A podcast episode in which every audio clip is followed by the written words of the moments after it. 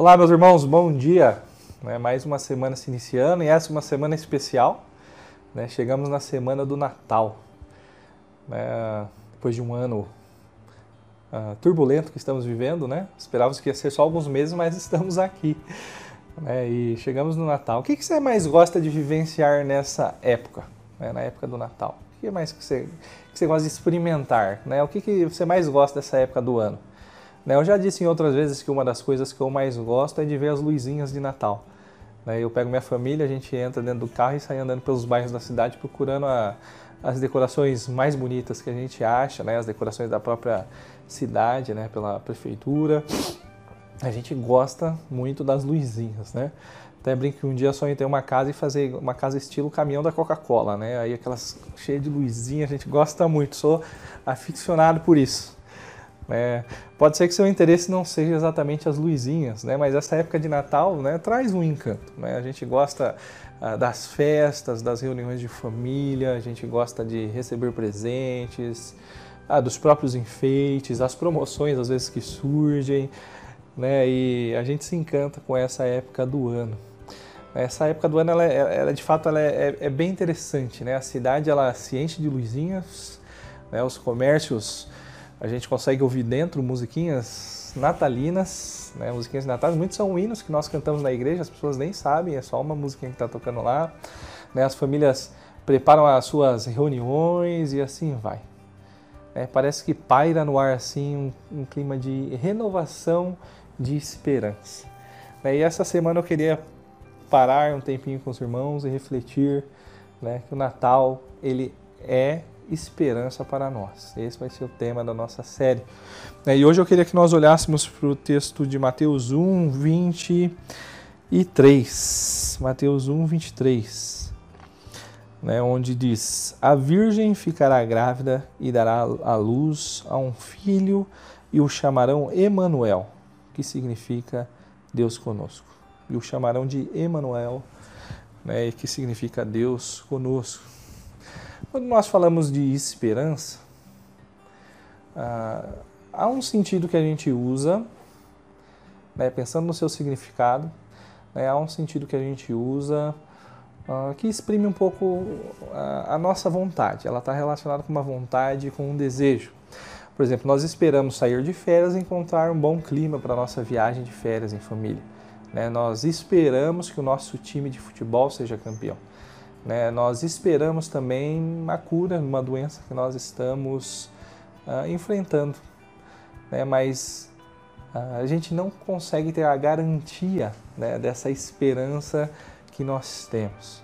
Então nós acabamos exprimindo somente uma vontade, um desejo, nada além disso, nada que garanta que a nossa vontade, o nosso desejo seja uh, cumprido. E uh, faz sentido, não está errado usar a palavra nesse sentido.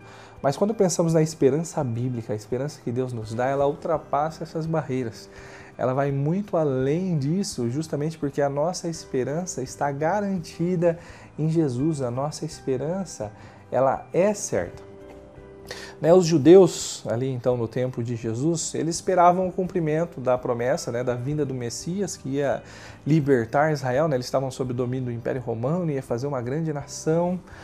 Ah, a humanidade toda né, esperava né, a vinda, né, o cumprimento da promessa que foi feito lá para Adão e Eva no Éden, ah, da, que a semente da mulher né, pisaria então na cabeça de Satanás né, esperava a promessa de que por meio do filho de Abraão, né, todas as nações da terra seriam abençoadas. Ah, no tempo de Jesus, o povo estava clamando e aguardando, esperando né, que a promessa fosse cumprida. Agora, quando nós olhamos para Romanos 15, 13, eu vou ler aqui rapidamente.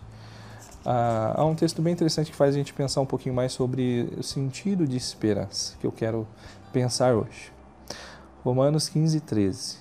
Que o Deus da esperança os encha ah, de toda a alegria e paz por sua confiança nele, para que vocês transbordem de esperança pelo poder do Espírito Santo. É uma das coisas que a gente consegue entender quanto à esperança nesse versículo aqui que Paulo escreve aos Romanos é que Deus ele é a nossa fonte de esperança. Né? E que Deus é esse? É o Deus verdadeiro, é o Deus todo-poderoso, É o Deus que não muda, é o Deus que é fiel. Né? A nossa esperança está garantida. Né? Israel aguardava a vinda do Messias, estava esperando, né? mas acabaram não percebendo. Né? O menino nascido da Virgem ali em Belém né? é o Emanuel, o Deus conosco, o Deus que veio habitar entre nós.